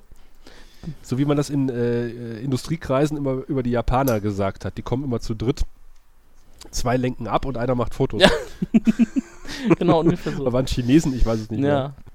naja, auf jeden Fall geht es ja hier tatsächlich darum, dass was verschwindet, denn äh, sie diskutieren und äh, sagen, sie wollen noch mehr sehen von der Station und äh, Ivanova das, diskutiert das mit dem Kleinen. Wie hieß der nochmal? Der hatte irgendwie so einen kurzen Namen, ne? so einsilbig. Tok oder Doc. Nee, nee, nee, nee, nee, nee, der hatte einen, der hieß äh, Corelil. Ja, der Große hieß so, aber der Kleine. Tak. Tak, ja, das kann sein. Mhm. Ja, mit dem, mit dem redet sie drüber und in der Zwischenzeit steckt sich der Große das, äh, die Unterwäsche in den Mantel. Das bleibt da nicht liegen. Sie sieht zwar, dass er daran rumfingert ne, und schmeißt die beide dann raus, Mhm. aber während sie das tut, stellt sie fest, oh, da ist was weg. Ja, da fehlt Ja. was, genau. Das, das ist irgendwie so, das passt überhaupt nicht in eine Science-Fiction-Serie, oder? Man denkt, das ist irgendwie Aber- Slapstick. Aber wir haben ja schon äh, Szenen mit, mit rosa Schlüppern Ja. gesehen in Jikas äh, Quartier, also insofern passt das wieder ganz gut rein. Bei Babylon 5 wird gebrauchte Unterwäsche geklaut, wozu auch immer. Wir wollen es nicht vertiefen, gerade bei diesen beiden Typen nicht. Und dann kommt ja so eine typische Klis- Klischeeszene. Mhm. Einer der Narren kauft sich ein super scharfes Schwert und zufälligerweise lehnt aber in einem Türspalt äh, Natoth und äh, belauscht das Ganze Mhm. und petzt es dann ihrem Chef. Ah, stimmt, genau, so kam der. Ich wusste es nicht mehr genau, wie jetzt JK darauf kam, dass er sich doch nochmal erkundigen sollte, was mit seinen Leuten passiert ist. Das war Natot. Der, der aber da irgendwie gerade auch irgendwie auf seinem Bett rumlümmelt. mhm. Das sieht sehr gemütlich aus. Also er ist natürlich komplett angezogen, aber er liegt auf seinem etwas merkwür in einer etwas merkwürdigen Körperhaltung auf seinem Bett und liest im Buch von Jiquan. Mhm. Und ja, und auch schön, wie er sich dann, äh, was habe ich geschrieben, wie er sich anzieht. Hm. Jikard zieht sich an. Ist doch gut, dass er das tut. Stell dir mal vor, der würde mit nacktem Oberkörper durch Babylon 5 laufen. Ja, was das wieder Oh kostet. Gott. Na gut, dass Lüther Alexander nicht in Reichweite ist. Aber zwischenzeitlich haben wir noch ein, ein sehr merkwürdiges Telefonat mit äh, Sheridan, der versucht nämlich mit einem äh, Vorgesetzten auf der Erde über die Situation zu reden. Mhm. Und dieser, hast du, dir, hast du dich auch gewundert, wo im Himmels Willen dieser Typ Ja, sitzt? ich habe hab auch gedacht, das sieht aus wie ein PC-Lüfter von innen irgendwie. Das, das hat mich total an äh, Men in Black erinnert, Ja, halt, oder wo, sowas. wo dieser Wachmann vor diesem riesen Lüfter Mhm. Aber er hat nicht nur einen Lüfter, er hat sechs oder neun im Hintergrund. Und alle fragen sich, what the fuck? Und wir sind nicht die Einzigen, die das gefragt haben. Das haben auch diverse Zuschauende äh, den guten JMS gefragt. Und der hat sich auch gefragt, was? Weil der war, hat gesagt, der war an dem Tag nicht da, Ah, als die Szene gedreht wurde und äh, war auch etwas irritiert, als er dann das Ergebnis gesehen hat. Das hätte ich an seiner Stelle auch hat gesagt. das, das Produktionsteam wahrscheinlich gesagt, wir brauchen irgendwie eine futuristische Kulisse, wo wir diesen Flottenkommandanten hinstellen können. Wo filmen wir das denn? Moment mal, ist draußen nicht so ein Klimaanlagen-Wartungsraum? Da stellen wir den rein und filmen den einfach vor den Rotoren. ja, aber welcher Raum hat irgendwie neun Rotoren Ja, da rumstehen? vielleicht hat er auch ein Schweißdrüsenproblem und hat sich das da einbauen lassen. Ist doch egal. er ist der Chef, er entscheidet, was gebaut wird. Ich will jetzt hier neun, Neun! neun Lüfter im Hintergrund. Mindestens neun. neun. Genau neun. Am liebsten mehr. Wahrscheinlich setzen sie sich noch nach unten und oben fort. Er steht vor der ganzen Wand aus Lüftern. Sir, das Budget reicht nur für sechs Lüfter. Ich will neun! Kommt, streicht Babylon 5 noch Budget, dann können wir uns hier mehr Lüfter leisten. Und lasst mal den Sheridan für sein Quartier zahlen. Das gibt noch einen Lüfter mehr. Ja, auf jeden Fall kommt er bei dem nicht weiter. Nee. Der arme Sheridan ist dann enttäuscht und äh, stellt fest, er ist auf sich allein gestellt. Von der Erde kommt keine Hilfe. Wo sind wir dann? Im grauen Sektor. Ah, sind wir da schon. Da ist Ivanova mit den beiden Typen unterwegs. Oder? Genau. Und die sind äh, schwer beeindruckt, wie die Menschen halt ähm, ihre minderwertigen Artgenossen in äh, speziell dafür eingerichteten Sektoren halten, äh, während sie selber das volle Leben genießen in Ja, den find- äh, gut beleuchteten und gut klimatisierten Bereichen der Station. Genau, er findet das super und äh, er wollte ja explizit auch diese Slum-Sektoren sehen, um halt, Genau. äh, weil er davon gehört hat, äh, er findet das perfekt, dass die Obermenschen oder die Oberrassen sich so ihrer minder bemittelten eigenen Klientel entledigen können, ohne dass man sie ständig sehen muss, dass man sie perfekt kontrollieren kann. Findet er super. Ich fand's auch super, wie die äh, Echsen überm Feuer braten. Ja, haben sie wieder ein Feuer angemacht. Da haben sie tatsächlich ein Feuer angemacht. Also keine Leuchtkugeln, sondern ein echtes Feuer und braten Echsen auf irgendwelchen Spießen Hm. im grauen Sektor. Sind die Feuerschutzregeln inzwischen anscheinend nicht mehr so scharf da unten. Ich musste äh, auf jeden Fall, der, der Lange redet jetzt auch selber mit Ivanova und ich hatte mir, ich musste so an, an Wayne's World denken. Wo, wo der ja, Wayne's World 2 müsste es sein, wo der japanische Vater, oder chinesische Vater von äh, Tia Karia kommt und äh, zu Wayne sagt, Wayne, you impress me, you're worthy of my daughter. so ähnlich. Was hast du für Beziehungen herstellst, ist ja unglaublich. Weil das was ähnliches sagt, so. Das habe ich beeindruckt. Sie sind unser würdig. ich fand einfach diesen Übergang von jetzt spricht der Kleine und jetzt spricht der Große. Das war irgendwie so, so fließend. Das hat mir eigentlich ganz gut gefallen. Mhm, dass er dann ja. einfach so nahtlos weitergesprochen hat. So nach Motto, jetzt ist der Kleine abgemeldet, jetzt kennen wir uns gut genug, wir sind beeindruckt davon, wie sie hier, ja, ja. was sie hier so treiben und jetzt darf ich auch mit ihnen sprechen. Also wie gesagt, bis, bis, bis dahin sind alle Szenen mit den Außerirdischen wirklich top. Also ich mag das Konzept, ich mag die, die Präsentation, ähm, ähm, wie so, wie so ein bisschen der Spiegel auch vorgehalten wird und äh, das, was, was wir als schlecht empfinden, eigentlich als Lob dann mhm. irgendwie wahrgenommen wird, weil es in den falschen Hals gekommen ist. Ähm, was dann danach kommt, das wird dann eher, äh, hm, naja. Da sind wir ja noch nicht, aber es ist tatsächlich nee. Gesellschaftskritik, die an der Stelle so ein bisschen ver verklausuliert dem Zuschauer verkauft wird. Weil gerade in Amerika ist das ja so ein Thema, ne, mit Slumbildung und wo man die Leute abschiebt, die man nicht ständig äh, sehen möchte.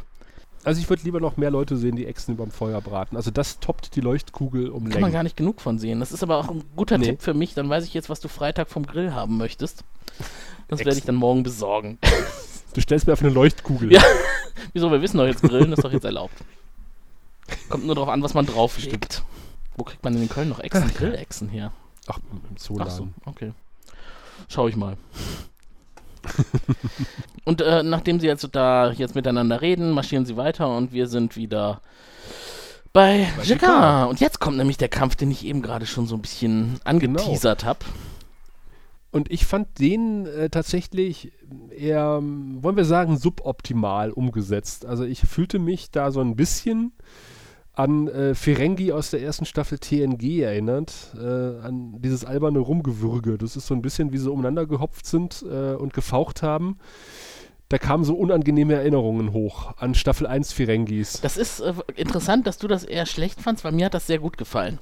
Ja, Ach. also in der ersten Staffel von TNG, Ferengis, die hatten ja ihre komischen Elektropeitschen, ne, die blauen. Sie kleiden ihre Frauen. ihre Weibchen. Genau. Ist ja widerlich. Diese, diese coolen Peitschen, ja. ne? warum hatten die die später nicht mehr? Ja, schade eigentlich, ne? Ja. Dabei wissen wir ja, dass es sogar Actionfiguren von den Ferengis mit den blauen Peitschen gibt. Ja, ja. und das war Armin Schimmermann. Ja, schon in frühen Jahren das erste Mal mit Ferengi-Zähnen. Ja, die durfte er dann später jahrelang tragen. Aber, ähm, wie kamen wir jetzt drauf? Ach so, genau, weil den Kampf fand ich eigentlich ganz gut. JK gegen den äh, etwas jüngeren äh, Nahen. Ähm, weil gerade so, wie diese Nahen da gekämpft haben gegeneinander, das erschien mir sehr ursprünglich, weil das war jetzt kein Kampf irgendwie mit Schwertern oder irgendwelchen anderen Angriffswaffen, sondern das war wahrscheinlich so, wie die Nahen schon immer gegeneinander gekämpft haben. Nämlich auf so eine katzenhafte Art und Weise. Ja, klar, es wirkte so ein bisschen wie aus Cats, aus einem Musical, ne? So ein bisschen sehr plakativ, aber äh, ich finde, das Katzenartige passt sehr gut zu den Nahen, auch wenn wir wissen, dass sie eigentlich eher Kängurus sind. Ähm, Im Kampf das Katzenartige passt. Echsen. Ja. Mhm. Ich meine, solange die nicht äh, wie bei ähm, Westside Story dann irgendwie so schnipsend sich gegenüberstehen, ist mir das noch egal. oh, schrecklich. Boah, das hätte, das hätte bei Babylon 5 ganz übel schief gehen können, wenn man so im Stil von Westside Story gemacht hätte. Ja, genau so funktionieren Gangs, wie sie in Westside Story dargestellt ja, werden. Ja, mindestens. Aber äh, GK ist ein bisschen verletzt, das lässt er seinen Jungs aber nicht anmerken oder sich nicht anmerken von seinen Jungs, äh, wird aber dann von Natoth und ein bisschen gestützt hm. auf dem Nachhauseweg, aber er sagt, ich hab's denen jetzt endlich mal gezeigt. Ja, schon im Kampf unterstützt sie ihn, ne? Weil er ist ja in dem Kampf mit dem einen da verstrickt. Ja, stimmt. Und dann wollen sie ihn von hinten angreifen und äh, den Kampf das eigentlich unfair beeinflussen, genau, und das unterbricht Natoth. Zu Recht. Ja, um ihn dann tatsächlich auch nach Hause zu bringen. Dem Anführer dieser, dieser Widerstandstruppe hat er übrigens den Arm gebrochen. Ach so, mhm. ich dachte im, im Real, das wäre jetzt ein Trivia im Real. Nee, nee, nee, also jetzt da in der, in der Situation. Ne? Also JK hat tatsächlich gewonnen in mhm. dem Katzenkampf und äh, mhm. hat dem anderen den Arm gebrochen. Äh, ist aber nicht so genau, ist aber nicht so ganz unbescholten rausgekommen, denn er ist schon noch von einer vergifteten Drasiklinge erwischt worden. Und äh, ja, das ist natürlich nicht so angenehm, aber er lässt sich das nicht anmerken und äh, humpelt dann mit einer Tot nach Hause. Sterben wird er davon ja nicht. Nee. Obwohl, war die Klinge nicht vergiftet? Doch, es war eine vergiftete Drasi-Klinge, wie ich eben schon sagte. Ach so, ja. Siehst du, so höre ich, merke das schon. Letztes Mal hast du mir nicht zugehört. Ja, es ist äh, heute jetzt die Retourkutsche. Ich merke das schon. Ich war geistig äh, schon auf dem gemütlichen Sofa mit Dylan und Sheridan. Oh. Deswegen, äh, Da siehst du, ich hätte eigentlich heute schon bei Wayne's World abschalten können. spätestens, also Sheridan und ja, spätestens. spätestens dann bei den äh, Ferengi. Nein, also Sheridan und Dylan sitzen auf dem Sofa und schmieden Pläne, wie man den Narren wohl helfen kann. Mhm. Ja, denn es äh, ist zwar jetzt nicht so, dass sie einen Haufen Angriffsschiffe von der Erde oder von Minbar zur Verfügung gestellt bekommen, aber es gibt ja vielleicht noch andere Möglichkeiten, um die Nahen zu unterstützen. Und äh, ja, Dylan ist da alles, äh, sieht das alles ein bisschen skeptisch, weil ähm, er stellt sich ja damit gegen seine Regierung. Also die Aussage von der Erde war, nee, wir können da leider nicht unterstützen und er sucht halt jetzt nach Möglichkeiten, das zu interpretieren, diese Antwort. Und äh, so erklärt er ihr das auch und sagt, wir müssen es jetzt halt richtig auslegen. Es ist ja kein offener äh, Affront gegen die Erde. Wir müssen hier oben halt schauen, wo wir bleiben. Sinclair hat schon längst eine Gesetzeslücke gefunden. Genau. Und der Trick ist, sie wollen jetzt einfach Nahrungstransporte durchführen, um die Flüchtlinge der Nahen zu unterstützen. Und äh, Dylan äh, committet sich und sagt, ja, ich habe zwar jetzt nicht mehr so viel Macht wie früher, aber ich versuche zu helfen. Brot für Narren. Genau. Und das ist ja tatsächlich nicht mehr so einfach für sie. Also kann man jetzt auch so sagen, nach dem, was die beiden überhaupt Mhm. noch auf die Beine stellen können, tun sie jetzt schon einiges für die Nahen. Ja, aber GK hat sich natürlich dann erhofft, dass es militärische Unterstützung gibt. Ja. Und er erzählt es auch äh, ganz stolz äh, der guten Natoth, was äh, das, das Ruhigbleiben tatsächlich geholfen hat, weil äh, er hat eine Verabredung mit Sheridan und Dylan und äh, die werden jetzt äh, den Tag retten Mhm. und die Narren aus dieser misslichen Lage befreien. Und er hat seinen Leuten gezeigt, durch Besonnenheit und Kooperation äh, lässt sich so manche, manche Schlacht gewinnen. Genau, der Attentäter wurde ausgeliefert, der den Centauri ermordet hat. Natot hat ihn ja bei Sheridan bekannt gegeben. Und so Mhm. sind die Nahen eigentlich völlig auf Linie und denken jetzt hier, äh, eigentlich sind wir doch völlig unterstützungswürdig. Wir kooperieren doch in jederlei Hinsicht. Bevor es aber mit dieser spannenden Handlung weitergeht, äh, sehen wir nochmal kurz äh, die Len, äh, Quatsch, äh, Susan, die sich einen Kaffee eingießt oder Tee Mhm. Äh, und äh, daraufhin mit den beiden anstoßen will und äh, die sagen, ja prima, äh, dann müssen wir nur den Vertrag unterzeichnen und äh, miteinander schlafen. und äh, Susan spuckt den Inhalt ihres Glases dann über, ihre Konsole. nee, das tut sie nicht wirklich, aber sie ist kurz davor. Täuscht einen Anruf in, in der Zentrale vor. Ja? Mhm. Der arme äh, Lieutenant Corvin ist etwas irritiert. Wieso? Ich habe sie doch gar nicht angefunkt. Egal, ich komme Ja, jetzt. ja, natürlich, ich komme Ja, ja. sofort. Ja, ja, Natürlich, ich komme sofort. Und er so, hä, was? Wie? Und dabei muss man wirklich sagen, vorher hat die Sache hat sie eigentlich noch ganz gut überspielt. Diese Geschichte mit dem Tee, das, äh, der, den hat sie ja dem Oberen angeboten. Wo ich den Namen Mhm. schon wieder vergesse. Ich bin echt scheiße, was Namen angeht bei Babylon 5. Ist das Tack oder Der ist große. das Karamell? Karabim nennen sie, genau der. Karamell Ja. äh, äh, Menson. Genau. Mhm. Ähm, dem, dem wird ja der Tee angeboten. Er probiert den noch nicht mal. Er reicht den direkt an Tack weiter. Und der muss ihn probieren, so eine Art Vorkoster. Und trinkt den dann ja auch weiter aus. Aber mm, er ist eigentlich recht unhöflich, indem er nicht selber dann was von dem Tee trinkt. Finde ich doch schade. Ach, das ist doch die arme, Das ist mir gar nicht die arme aufgefallen. Ivanova. Macht da extra Tee und das macht sie ja bestimmt auch nicht so häufig. Normalerweise weiß sie ja nur, wie man Wodka in, in Wassergläser gießt. Na, sie ist eine Russin, die haben ja auch Teezeremonien. Ja, aus dem Samovar, ne? Auf jeden Fall flüchtet sie aus ihrem Quartier, äh, denn die Vertragsbesiegelung, das ist nicht, nicht so ihr Ding.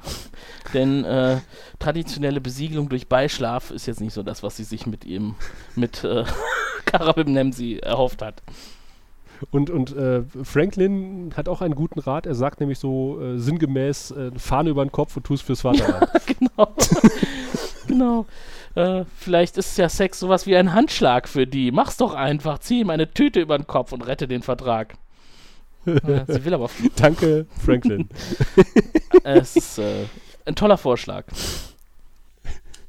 Naja, aber äh, Sheridan und Garibaldi überlegen noch, was man jetzt macht mit dieser Situation, äh, ob man Londo damit in, äh, konfrontiert, dass man den Attentäter gefunden hat. Und da habe ich mir aufgeschrieben, dass Garibaldi eine perfekte Londo-Impression macht. Er ist äh, so, wie wenn du Raphael nachmachst. kann er perfekt Raphael, kann er Raphael nachmachen. Kann So gut, nur so nachmachen. gut. Ein bisschen. Die Stelle habe ich gar nicht jetzt mehr so im, im Fokus. Ich war nämlich eigentlich äh, gerade schon bei Franklin, weil Franklin hat äh, Ivano ja eigentlich jetzt, äh, Ivano war eigentlich auf die Idee gebracht, was sie tun kann, um die ganze Sache auch zu umgehen. Genau, er, er sagt so was sinngemäß, ja, dann spielen sie ihm halt den Orgasmus vor oder so. Ja, er weiß ne? ja eigentlich gar nicht, was Sex mit Menschen bedeutet. Und das, Hm. diese Idee kommt von Franklin und ich will ihm ja sonst eigentlich nichts Gutes, aber diesmal hat er, hat er ihr die Vorlage geliefert und äh, da entfernt sie sich überglücklich, denn jetzt weiß sie, wie sie mit der ganzen Sache umgehen kann. Denn man kann ja einfach, Ja. man kann es ja einfach auch mal anders machen. Aber bis es soweit ist, sind wir nochmal bei Mhm. Und Kommen wir zur guten Szene, bevor, bevor wir dabei sind. ja, ich versuche, ich weiß nicht, ob du es merkst, ich versuche es immer noch so ein bisschen hinauszuzögern, damit es noch spannender wird. Vielen ja, Dank. Ne? Da freuen wir uns schon. Ähm, Sheridan hat den Attentäter ausgeliefert bekommen. Das hatten wir ja schon gesagt. Na, Todd hat ihn übergeben. Und jetzt trifft sich JK sozusagen äh, mit Dylan und Sheridan, um sich seine Belohnung dafür abzuholen, dass er so kooperativ Mit hohen ist. Erwartungen. Genau. Mhm. Ne? Also er freut sich und er begibt sich unter Schmerzen zu Sheridan, denn er hat ja immer noch die Verletzung von dem vergifteten Drasi-Dolch. Und dann erfährt er, wir helfen, aber nicht durch Militär. Mhm. Das steckt er eigentlich ganz gut weg in der ersten Ja, Situation. man sieht schon die Enttäuschung an, an so ein bisschen. Ja, so ein bisschen, aber später erst richtig. Also Mhm. er gibt sich nicht die Blöße, seine Enttäuschung so richtig zu zeigen vor Sheridan, sondern das tut er erst, als er dann auf dem Flur ist. Und da bricht es dann aus ihm heraus. Und da weiß man gar nicht so richtig, war das dann jetzt eher ein verzweifeltes Lachen oder ein verzweifeltes Weinen. JMS sagt beides. Ja? Mhm. Ja, würde passen. Also ich war mir tatsächlich nicht Also sicher. es, es ist ziemlich gut gespielt. Also äh, man, man merkt ihm seine Verzweiflung und äh, Frustration und äh, die Absurdität dieses Augenblicks äh, ganz gut an, Mhm. wie er das so quasi äh, fühlt. Ja, er hätte nie damit gerechnet, diese Antwort zu bekommen. Ich Ja. glaube, er war sich wirklich sehr sicher, dass jetzt Hilfe kommt und dass man gegen die Centauri gemeinsam vorgeht. Und das war es dann halt nicht. nee. Und jetzt sind wir bei deiner Szene. Was passiert denn jetzt bei Ivanova im Der Quartier? Empfang wird ganz schlecht. genau. Das Internet, es bricht zusammen. Die Eifel ist abgeschnitten. Das Internet ist voller Porn. Nein, ich kann mich gar nicht mehr erinnern, was jetzt kam. Das musst du mal erzählen. Ja, danke schön. Also, äh, die, die beiden äh, sind in Ivanovas Quartier und äh, wollen sich schon entkleiden und äh, Susan sagt, nee, nee, ich möchte das gerne auf die Erdenart machen. Und er sagt, okay, aber ich weiß ja nicht, wo deine Schmerzgrenze liegt, oder war das bei GK? Ich weiß es schon gar nicht mehr. Auf jeden Fall, äh, sowas in der Art sagt er. Und äh, Susan, Sie verlockt ihn noch. Oder- Sie verlockt ihn noch. Sie sagt, äh, genau. wir, wir können natürlich Sex nach der Art der Lumati machen, aber Sex nach Art der Menschen wäre ja noch viel toller, aber das wäre vielleicht zu heftig für ihn. Das könnte er vielleicht gar nicht Genau. vertragen. Und da wird natürlich der männliche äh, Ehrgeiz gekitzelt.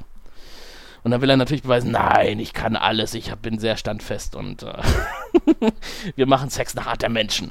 Und daraufhin tanzt Ivanova äh, quasi um ihn herum und äh, stöhnt und äh, macht merkwürdige Sprüche äh, und sagt, er soll ihr seine Brieftasche zeigen. Und äh, sagt dann, oh, war das auch so gut für dich wie für mich? Ja, ungefähr so wie das jetzt hier, ne? Sind Sie bereit? Ja, Also dann. Na, hm. Boom, Schabaluba, boom, Schabaluba. Hey, du Prachtkerl, sei willkommen. Dein Bild verspricht mir reinste Wonnen. Drinks, Schabaluba, Drinks, Schabaluba. Tausend Küssen und ohne Zahl. Ah! Na, wie gefällt Ihnen das? Toll. Voller Glut war diese Nacht. Wer hätte das von dir gedacht? Ich hoffe, sie hat dir Spaß gemacht.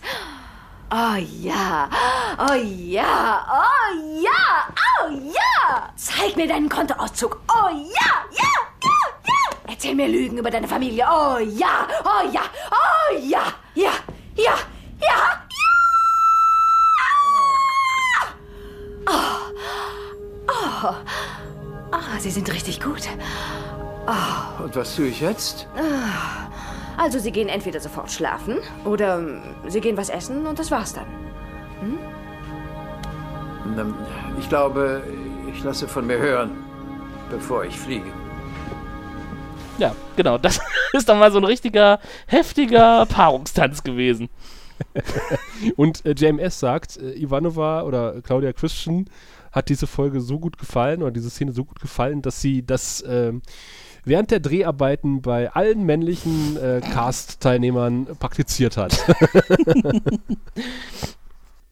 und sie immer um Leute herum gehüpft ist und gesagt hat, sie soll ihnen ihre Brieftasche. Weiß man eigentlich aus den Trivia, ob sie das äh, improvisiert hat oder ob da vieles äh, im Drehbuch vorgegeben war? Das weiß ich nicht, aber er hat zumindest gesagt, sie hat sich das gewünscht. Ah.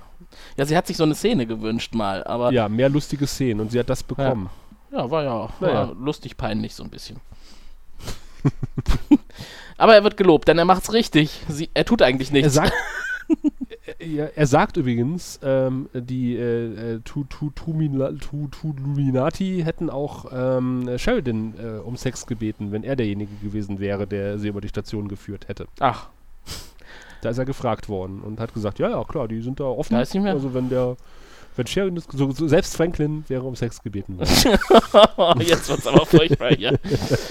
Da ist den beiden aber was entgangen, ne? Dann ist es doch gut, dass es Susan erwischt hat. Ach, Ja. Aber nach dieser eher furchtbaren Szene äh, werden wir jetzt entschädigt, äh, weil Londo ist mit drin und äh, der rockt. Nein, wir sind noch nicht bei Londo. Jetzt kommt doch erst der Abschied durch den Attaché.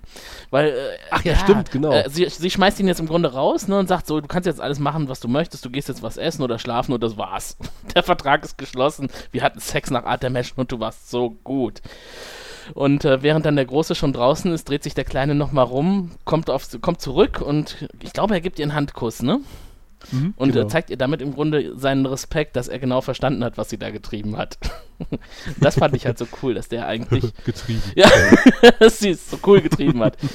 ähm, dass er äh, doch tatsächlich ein bisschen schlauer ist als sein Chef und äh, ein bisschen besser versteht, was so die Beweggründe sind. Ja, aber auch das war so Star Trekig. Ja, schon, aber schön. Das, das, das hätte ich mir auch als Schlussszene in der Star Trek-Episode vorstellen können. ja. Mit dieser typischen äh, Melodie drunter. ja, aber es war versöhnlich, weil sonst wäre es wirklich eklig gewesen, diese ganze Kiste. Wenn die beiden jetzt rausmarschiert wären, dann hätte man die Lumati immer als äh, widerlich oberflächliche Rasse ohne emotionale Verbindungen und ohne empathische Beweggründe gesehen. Und so, so weiß man jetzt. bei allen ihren Auftritten, die uns noch bevorstehen im Verlauf der Serie. Ja, genau. Es wird jetzt eine der, ich glaube, wir sollten das vielleicht nicht verraten, aber diese Rasse wird jetzt Ach in ja. der weiteren Fortsetzung der Serie eine große Rolle spielen. sozusagen gar keine. Kriegsentscheidend Ja, sozusagen. richtig. Ach, ja. So, jetzt, jetzt sind wir tatsächlich bei Londo.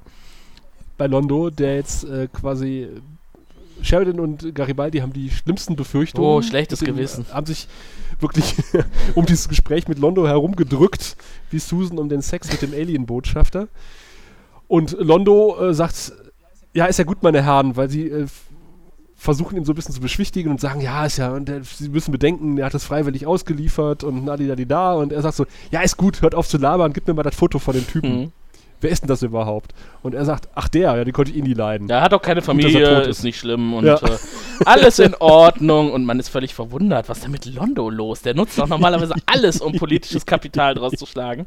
Aber dann, dann, denk, dann denkt man wieder an die Szene, wo Londo einsam in der Bar gesessen hat und auf Garibaldi gewartet hat. Und dass er vielleicht dann Mhm. an, in solchen Szenen auch einfach zeigt, äh, ich bin nicht immer nur der Gruselige, vor dem man Angst haben muss, der, der Botschafter der Centauri auf der Station. Nein, ich bin eigentlich auch Mhm. euer Freund und ich kann auch mal was tun, um euch das Leben leichter zu machen denkt man, dass das so ist. aber Ja. natürlich wird er es äh, noch ausschlachten, aber jetzt erstmal nicht. Jetzt ist er erstmal kooperativ. Aber eine coole Szene. Mhm. Das Ergebnis ist, äh, er wird es nicht hochkochen, aber er fordert, der Nahen muss die Station verlassen und enteignet werden. Mhm. Ist auch schon eine, eine krasse Strafe, diese Enteignung, aber es hätte ja auch noch mehr passieren können. Jo. Krieg, direkt. Ja, Mord und Totschlag. Ja. Sodom und Gomorra, Gomera. Genau. So, und dann, dann hat Ivanova ihren Job hinter sich und trifft auf ihren Chef und der drückt ihr erstmal aus, super gemacht, ganz toll, äh, die waren alle super zufrieden mit dir und ich soll dir übrigens noch was geben hier von äh, Karabim Nemsi, dem Oberlumati äh, und dann hat er ein kleines Geschenk für sie. Was ist denn das nochmal? Also sie packt es aus und weißt du, was drin war? Ein komisches Dingsbums Ja. mit Ketten. Ach ja, beim nächsten Mal machen wir es dann auf die Lumati genau. aus.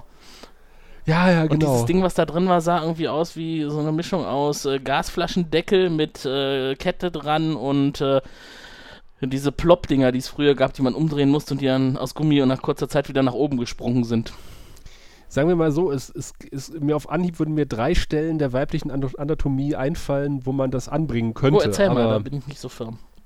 durch die Dreiecksform und äh, Das war rund. Entweder ist es Dreiecks- oder Oder Trichterförmig. trichterförmig? Jetzt muss ich doch glatt nochmal in den Screenshot schauen.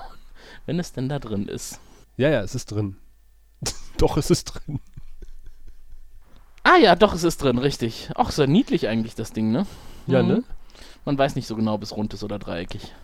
Aber warum da drei Ketten dran sind? Ja. Also man kann es sich schlecht irgendwie um den Schenkel Es schnallen. klimpert bestimmt schön. Mhm. Und es hat Spikes. Ja. äh, Und oben, und Ja. oben einen Rüssel. Einen Metallrüssel. und Ivanova sieht sehr happy aus, als sie das Ding in der Mhm. Hand hält. Weil sie malt sich jetzt schon aus, wie könnte denn Sex nach Atelumati aussehen mit diesem Ding? Ja, da hat sie wohl was verpasst.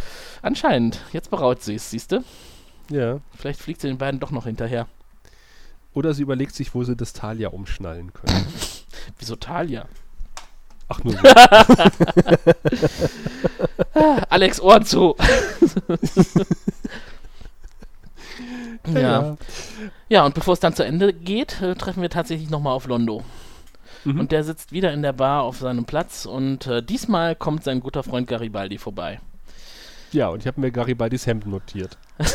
Mit diesem furchtbaren Wabenmuster. Ja, äh, das letzte Mal war es so ein schöner Pullover und jetzt ist es ein Hemd in Wabenmuster. Ja. Er bleibt seinem Style aber irgendwie treu. Ja. Er ist halt jetzt nicht wirklich der größte Mode-Experte. Nee, in der Tat. Ob die sich ihre Sachen Aber alle auf dem Sokalo kaufen oder von der Erde bestellen? Wahrscheinlich gibt es nur einen Händler auf dem Sockel. Genau, das ist da, wo es auch Statuen gibt, die Giftpfeile aus den Augen verschießen. genau. Da gibt es auch die. Pullis von Garibaldi. Mr. Hom, genau. Der verkauft äh, auch äh, Pullis. Aber ich meine, vom, vom geschmacklosen Pulli abgesehen, ist es ein äußerst toller Dialog, den die beiden da führen. Mhm, Wie wichtig ist es, Freunde zu haben, selbst wenn es nur für einen kurzen Augenblick genau. Und was die Nahen angeht, die werden wir sowieso besiegen. Insofern ist es egal. Alle sind glücklich, alles hat einmal ein Ende. Und dann stoßen sie an miteinander. ist. Schön. Schönes Ende, ne? Fast Star Trek-mäßig. Hm? So ein bisschen. Wie gesagt, die- Folge fühlt sich so ein bisschen trackig an. Ja. Trackig. Also gerade gerade gerade dieser Alien-Botschafter-Teil ja. der Folge. Das andere ist natürlich ein Niveau, was Track nie erreicht. Nein, Quatsch. doch, doch, äh, teilweise schon. Jo, äh, Paul Williams hat mitgespielt. Äh, den guten Tag, also ist der Kleine gewesen. Ja? Mhm. Er ist Komponist. Er hat unter anderem das Titellied von Love Boat komponiert. Zwei Songs für Daft Punk mitgeschrieben. Hat einen Oscar bekommen, hat diverse Grammys bekommen und einen Golden Globe. Und äh, hat für die Muppets viel Musik geschrieben und für JMS zwei CDs äh, unterzeichnet, Phantom of the Paradise. Äh, auf dem Set, da hat JMS äh, drum gebeten, er hat die mitgebracht und er hat da unterzeichnet und er hat auch in Voyager mitgespielt. Okay, auch wieder einer. Ich mach mal direkt noch einen Haken daneben. äh, der junge Mann, der den äh, Karamell äh, Merson gespielt hat, dessen Namen ich mir nicht aufgeschrieben hat, äh, macht viel Synchronarbeit. Äh, einige Quellen sagen, er hat im Original zweiten Teil von Star Trek, äh, Star Wars, jetzt Lünchen, also im Imperium schlägt zurück den äh, Imperator gespielt. Hm, okay. Äh, das habe ich allerdings nicht in seinem IMDB-Eintrag gefunden, sondern nur in der Wikipedia, aber wir wissen ja, Wikipedia lügt. Wir reden aber jetzt tatsächlich von dem größeren der beiden Lumati, ne? ja. Du, du sagst, das war ein junger Mann, weil der wirkte ja in, dem, in der Rolle tatsächlich eher wie ein älterer Mann. Ja, der ist schon ein älterer Mann, der ist auch schon tot. Der ist 1934 geboren. Ach, sie sind alle schon tot. ja, 1912 gestorben. 1912 gestorben 2012 Und gestorben. 1993 in. Äh, 95. er macht viel Synchronarbeit ähm, äh, und spricht unter anderem den Senator äh, Palpatine, respektive Darth äh, Sidious, äh, respektive den Imperator in Clone Wars und diversen anderen Star Trek, äh, äh, Star Wars Produktionen. Und er hat äh, in zwei Folgen Voyager mitgespielt. Und äh, unvergessen in der Buffy-Folge Homecoming hat er den Old Man gespielt. Hm. Das ist interessant für alle, die Buffy gesehen haben. Ich habe mit der ersten Staffel Also- begonnen und wollte es nicht weiter gucken. Ja, mir wurde was. gesagt, es fängt erst so richtig an ab der dritten Staffel. Ähm, er war als Soldat in Deutschland stationiert nach dem Krieg und äh, sein IMDB-Eintrag äh, ist quasi nahezu endlos. Also er hat in zahlreichen TV-Serien mitgespielt. Das ist ja nicht verkehrt. Das heißt, dann haben auch andere seine Qualität erkannt und ihn immer wieder eingesetzt. David Sarge, der Centauri-Händler, äh, war schon, der Herr London Van Ed besorgen wollte, war schon als Geschäftsmann Nummer 2 in The Gathering, dem Babylon 5 Pilotfilm. Mhm. Und hat äh, nicht bei Voyager, sondern bei TNG mitgespielt. Den Tarmis in der Folge Violations. Paul Ensley, der äh, auch einen Narren, glaube ich, oder einen Centauri gespielt hat, kennen wir aus StarCraft und er hat den Herodes gespielt im Musical Jesus Christ Superstar und er ist offensichtlich auf dem Solarium äh, Bank eingeschlafen, laut seinem IMDb und Wikipedia-Bild, wo er wirklich äh, braun gebrannt daherkommt. Christopher Durger, äh, der Narren Nummer 1 gespielt hat, äh, hat wie gesagt viele Filme mit Jim Carrey gespielt, äh, gedreht und in der, einer Voyager-Episode mitgespielt. Jetzt kommen wir zu dem Mann, der viele Ventilatoren in seinem Büro montiert hat oder hat montiert Was lassen. wissen wir über ihn? Nämlich Herrn, äh, der, der spielt den Herrn Franke, Fra so heißt seine Rolle, und er wird gespielt von Glenn äh, Moshwar, den äh, die geneigten Hörenden wahrscheinlich kennen als Agent Pierce aus, 24, aus 24. Hast du 24 Nein. geguckt? Okay, ich auch nicht. Er hat auch bei Buffy mitgespielt und bei Charmed und bei Enterprise und äh, unverwechselbar und äh, einprägsam seine Rolle bei Voyager als Guard Nummer 1. Mhm. das war die wichtigste Rolle in seiner Karriere. Ja, im Grunde Mhm. genommen. Wie gesagt, äh, viele von denen hat man bei Voyager nochmal wieder gesehen, äh, haben da quasi ihr Gnadenbrot verdient im Delta-Quadranten, Mhm. nachdem es zur Hauptrolle bei Babylon 5 leider nicht gereicht hat. Ja, vielleicht war er auch zu, zu stark abgekühlt durch die ganzen Ventilatoren. Hat es für Traumnoten äh, gereicht, äh, wie wir unsere Traumnoten vergeben, nämlich äh, Centauri-Style? Das erklärt uns unser Lieblingsbotschaftsattaché Virkotto. Sehen Sie, wir Centauri haben sechs. Äh, und jede Zahl steht für ein bestimmtes Niveau von Intimität und Lust. Also es beginnt bei eins und das ist, na ja, ja, ja. Dann kommt zwei und wenn man fünf erreicht hat, dann. Äh, Ja, ja, schon gut, Wirr, ich habe verstanden, alles klar. Danke, wir. Äh, es war wirklich wunderbar, wie jedes Mal. War die Folge auch wunderbar, Tim? Die Folge war auf jeden Fall nicht die schlechteste. Und äh, ich werde jetzt, werd jetzt keine Top-Note vergeben, äh, aber sie wird auch nicht so schlecht werden, wie man vielleicht denken könnte, dass dies wäre, wenn man noch die Szene vor Augen hat, in der Ivanova um den äh, Lomati herumgetanzt ist. Wir denken kurz nochmal daran zurück und freuen uns darüber. Äh, ich mache es mal kurz und knapp. Es sind tatsächlich diesmal vier Punkte geworden. Ähm, allein deswegen, weil diese Episode, äh, ich weiß nicht, ob ich das schon in der Vergangenheit häufiger mal als Argument benutzt habe, aber es trifft auch hier wieder tatsächlich zu. Ich konnte mich an diese Episode noch so perfekt erinnern nach so langer Zeit. Als ich jetzt den Rewatch gemacht habe, wusste ich genau schon, als ich das erste Mal wieder den, den großen Außerirdischen gesehen habe. äh, ja, das ist heute diese Episode mit äh, Ivanova und dem Sextanz. Es hat sich total eingebrannt. Weil das vermutlich auch in allen Vorschaubildern als äh, Menübild erscheint, auch auf der DVD. Ja, glaub ich glaube nicht, dass es das war. Es war, ich hatte mich wirklich wenig informiert im Vorfeld. Ich wollte einfach die Folge nochmal gucken, ganz unvoreingenommen. Und äh, der war sofort wieder, ich wusste sofort wieder, worum es geht. Ja, unvoreingenommen, das kann ich nicht behaupten. Also ich habe gedacht, oh Gottes Willen, das ist die Szene. Mhm. Und war dann wirklich sehr positiv überrascht Ja. von dem, was sich um diese Szene herum befand. Ähm, Was ja oft so ist bei Babylon 5. Dass man dann doch Ja, positiv ja. überrascht ist. Ne? Man hat es ganz anders in Erinnerung. Und dann ist es doch viel, viel besser. Mhm. Ja, ich äh, schwanke schon fast. Also, wenn, also es gibt schöne Szenen mit Londo und Shikar und dem ganzen Gedöns. Ähm, es wäre fast eine 5 von 6 gewesen, wenn halt diese Alien-Sex-Szene nicht gewesen wäre. Da muss ich leider tatsächlich äh, mindestens einen halben Punkt, wenn nicht gar einen ganzen abziehen. Und äh, damit das hier schön harmonisch ähm, äh, Rheinland-Style heute zu Ende geht, äh, vergebe ich ebenfalls 4 von 6 Penissen für diese Folge. Ach, das ist aber schön. Ach, ist das harmonisch und rund heute. Apropos rund, ähm, in der nächsten Episode sehen wir den Arsch des Präsidenten. Freuen wir uns da schon drauf? wir freuen uns drauf. wir sehen auf jeden Fall viel Garibaldi undercover. All das und noch viel mehr in der nächsten Episode von äh, Der Graue Rat, der deutsche Babylon 5 Podcast. Wir verbleiben mit freundlichen äh, Alien-Sex-Grüßen.